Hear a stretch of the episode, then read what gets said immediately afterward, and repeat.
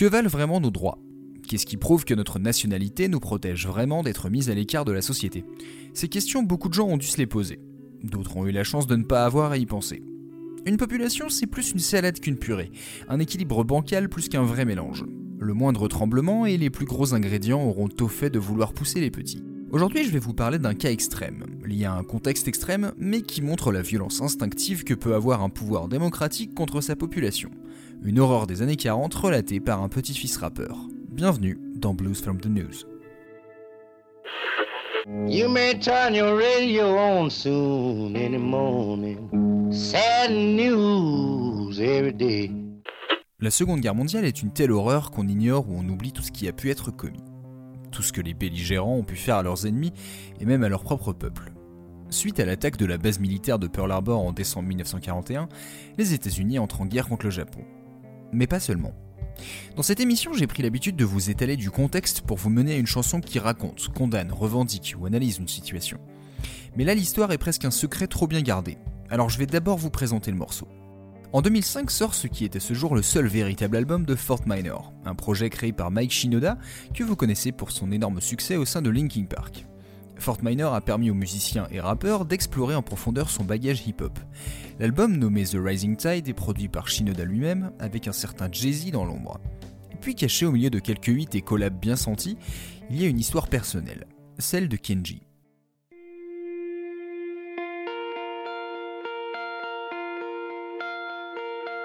my father came from Japan in 1905. He was 15 when he immigrated from Japan. He, he, he worked until he was able to buy, this, to actually build a store. Let me tell you a story in the form of a dream. I don't know why I have to tell it, but I know what it means. Close your eyes, just picture the scene as I paint it for you. It was World War II when this man named Kenji woke up. Ken was not a soldier.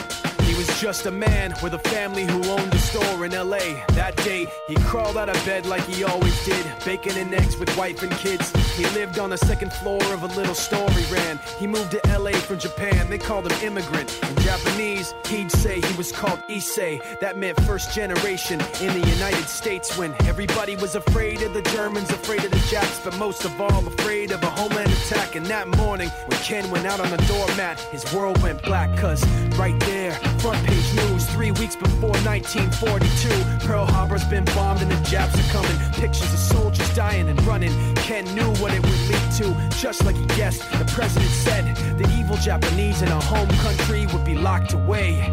They gave Ken a couple of days to get his whole life packed in two bags. Just two bags. Couldn't even pack his clothes. Some folks didn't even have a suitcase to pack anything in, so two trash bags is all they gave them. And when the kids asked mom, where are we going? Nobody even knew what to say to them. Ken didn't want to lie. He said the U.S. is looking for spies, so we have to live in a place called Manzanar, where a lot of Japanese people are. Stop it, don't look at the gunmen. You don't want to get the soldiers wondering if you're gonna run or not, because if you run, then you might get shot. Other than that, try not to think about it. Try not to worry about it being so crowded. But someday we'll get out. Someday, someday. Sur une production pleine de tension et de sobriété, Shinoda nous raconte l'histoire de son grand-père, Kenji, un homme qui tenait une boutique à Los Angeles, un émigré japonais en pleine guerre mondiale. Après Pearl Harbor, considéré comme un potentiel espion, il a dû prendre ses affaires et quitter sa maison en urgence avec sa famille. Un camp d'internement sous surveillance continue et sans jamais savoir pour combien de temps. Kenji est un prisonnier de guerre dans son propre pays qui répète à ses proches qu'un jour on sortira. Et une fois qu'on a bombardé Hiroshima et Nagasaki, que le Japon a capitulé, que Kenji a pu rentrer chez lui, il a retrouvé son commerce abandonné, vandalisé, et sur la mur était écrit Les Japs ne sont plus les bienvenus. Il est effondré et sa femme essuie ses larmes et lui rappelle qu'un jour tout ira mieux. La méthode choisie par le leader de Fort Minor, c'est de recueillir les souvenirs de ses proches. Ceux de son père, donc le fils de Kenji, qui est né pendant la guerre et a lui aussi été déporté avec sa famille ainsi que celui de sa tante, qui elle-même a vu la police venir chercher les gens au hasard chez eux pour les emmener dans les camps. Le rappeur a donc choisi, pour donner plus de substance à son propos, d'insérer des extraits de ses entretiens avec ses proches dans le morceau. On comprend ainsi que le mari de la tante n'a pas survécu à l'internement. Cette histoire n'est pas seulement un drame personnel, c'est un témoignage sans artifice de ce qu'ont vécu environ 120 000 personnes, en majorité citoyens américains, en 1942.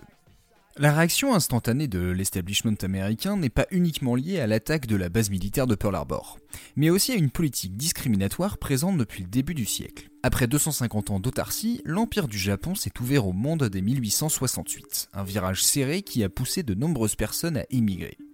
La meilleure voie était complètement à l'est, donc à l'ouest, aux États-Unis, où l'on pouvait trouver travail, voire fortune. En près de 50 ans, quelques 200 000 Japonais ont rejoint le territoire d'Hawaï, puis la métropole états-unienne, s'installant pour la plupart sur la côte ouest. Les Américains européens, de l'autre côté du pays, n'ont pas apprécié l'arrivée de cette nouvelle population sur leur terre. Après une interdiction d'employer des travailleurs immigrés non qualifiés, des groupes de pression se sont formés pour faire face au fameux péril jaune, limiter leur accès à leurs propriétés et plus largement leurs droits civiques. En 1924, l'Immigration Act ferme la porte à tous les potentiels immigrés du Japon et d'autres pays asiatiques. En conséquence, puisqu'il n'y a plus d'immigration japonaise, toute personne née sur le sol américain après 1924 est automatiquement américaine. Et pendant que la communauté fait sa vie à l'ouest, participant par exemple au développement de l'agriculture en Californie et créant une économie en marge des quartiers blancs, l'État fédéral s'est mis à suivre cette population de près. Pourquoi? À cause de la montée d'un pouvoir militaire au Japon. Et oui, l'Immigration Act a provoqué un grand ressentiment envers les États-Unis. Et ajouté à une crise économique, il a renforcé la pensée nationaliste et les théories de supériorité raciale. Le Japon part en cacahuète en quelques années, mené par des amiraux, part en guerre impériale contre la Chine, et finit par rejoindre l'Allemagne et l'Italie pour former l'Axe en 1940. Tokyo décide de déclarer la guerre aux Américains, aux Britanniques et Néerlandais, avec une attaque surprise le 7 décembre 1941 de la base militaire de Pearl Harbor située sur le territoire d'Hawaï. Les frappes japonaises aériennes et sous-marines font plus de 2300 morts. Les États-Unis entrent en conflit avec les trois membres de l'Axe. Les décennies de discrimination portent alors leurs fruits. Dans la foulée de l'attaque, le ministère de la Justice américain sort des listes de suspects potentiels, immigrés de la première génération, leaders de communautés, et fait arrêter 7000 personnes qui seront envoyées dans des camps. Deux mois plus tard, porté par les tensions raciales, le président Franklin Delano Roosevelt signe l'ordre exécutif 9066, qui autorise le secrétaire d'État à désigner des zones militaires pour y emprisonner des nippo-américains. Les concernés ont peu de temps pour quitter leur domicile et ne peuvent emmener que ce qu'ils peuvent porter. Quelques 120 000 personnes, en majorité citoyens officiels américains, sont emmenés dans 10 camps d'internement établis pour l'occasion, souvent dans des réserves de natifs américains. Des structures en bois avec des trous, recouvertes de papier goudronné comme à Manzanar, trop chaud l'été, trop froid l'hiver et toujours du vent. On y vit à une vingtaine dans des espaces réduits et on s'adapte vite à la séquestration. On travaille à l'entretien du camp, les enfants vont à l'école, les équipes sportives se forment, et d'autres comme Kenji s'occupent de leur jardin et font pousser des légumes pour la communauté. En 1943, on fait passer un questionnaire pour voir quel prisonnier serait susceptible de rejoindre l'armée américaine. La plupart des questions sont triviales, mais une est plus directe. Êtes-vous prêt à servir les forces armées américaines et accepteriez-vous de porter allégeance aux États-Unis, à les défendre contre toute attaque et désavouer l'Empire japonais ou tout autre pouvoir? Ceux qui ont répondu non ont été rassemblés dans un camp spécial à Tool Lake. Ils y resteront jusqu'en mars 46, un an après la fin du conflit, le temps d'organiser le renvoi des immigrés vers le Japon et la déportation des Américains japonais qui ont renoncé à leur citoyenneté. Et pour les neuf autres camps, ils sont restés occupés jusqu'à l'automne 1945. Le comble, c'est que 5000 nippo-américains étaient dans les rangs de l'armée US en 1941, un nombre qui a atteint 26 000 sur l'ensemble de la guerre. Au final, selon les chiffres officiels du gouvernement américain, 1862 personnes sont mortes dans les camps, de maladies, de cancer ou encore de la tuberculose. Et puis il y a le retour à la liberté. Rentrer chez soi par ses propres moyens, sans parler de ceux qui n'avaient nulle part où aller, et ont été renvoyés de force des baraquements. Et pour ceux qui ont retrouvé leur domicile ou leur commerce en ruine, il a fallu tout recommencer avec le mépris de leurs concitoyens. Kenji, comme des milliers d'autres, avait une double culture, une double histoire. Il était aussi un étranger dans ces deux pays. Il a fallu attendre 1988 et le Civil Liberties Act pour que les survivants reçoivent des excuses et une compensation financière de 20 000 dollars. Et d'ailleurs, cette loi a été portée par des membres du Congrès qui ont eux-mêmes été internés pendant leur enfance. C'est depuis cette période que des ouvrages, des expositions ou des œuvres plus globales se sont mis à parler du sujet. Encore fallait-il être au courant la société américaine a oublié. Et cet oubli est d'autant plus frappant que le sujet de l'internement n'est pas trop un tabou au sein de la communauté japonaise. Shinoda dit en avoir entendu parler depuis son enfance, des bribes de discussions sur la vie dans les camps, ce qui l'a poussé à regarder dans les livres d'histoire. Il se souvient qu'il n'y avait qu'une demi-page et le reste de la page était une grande image de Pearl Harbor. Le but recherché et atteint par Mike Shinoda est donc d'informer sur une partie de l'histoire des États-Unis quasiment absente des cours. Rappelez que sous prétexte d'une guerre mondiale, on a déporté et enfermé une centaine de milliers de personnes d'origine japonaise qui, une fois libérées, étaient devenues des parias de la société. Le hip-hop nous apprend beaucoup des conditions de vie des minorités. Comme l'a dit Chuck D, le rap est la chaîne de télé de l'Amérique noire. Il permet une nouvelle fois ici de montrer la relation toxique entre le pays de la liberté et ses citoyens, à travers un exemple qui surprend par sa violence, sa taille et notre ignorance. Kenji n'est pas un tube, un classique, ou même une prouesse artistique, mais il marque celles et ceux qui l'entendent. La plupart des critiques ou articles que j'ai lus sur l'album y font référence. C'est plus que du storytelling, c'est quasiment du documentaire.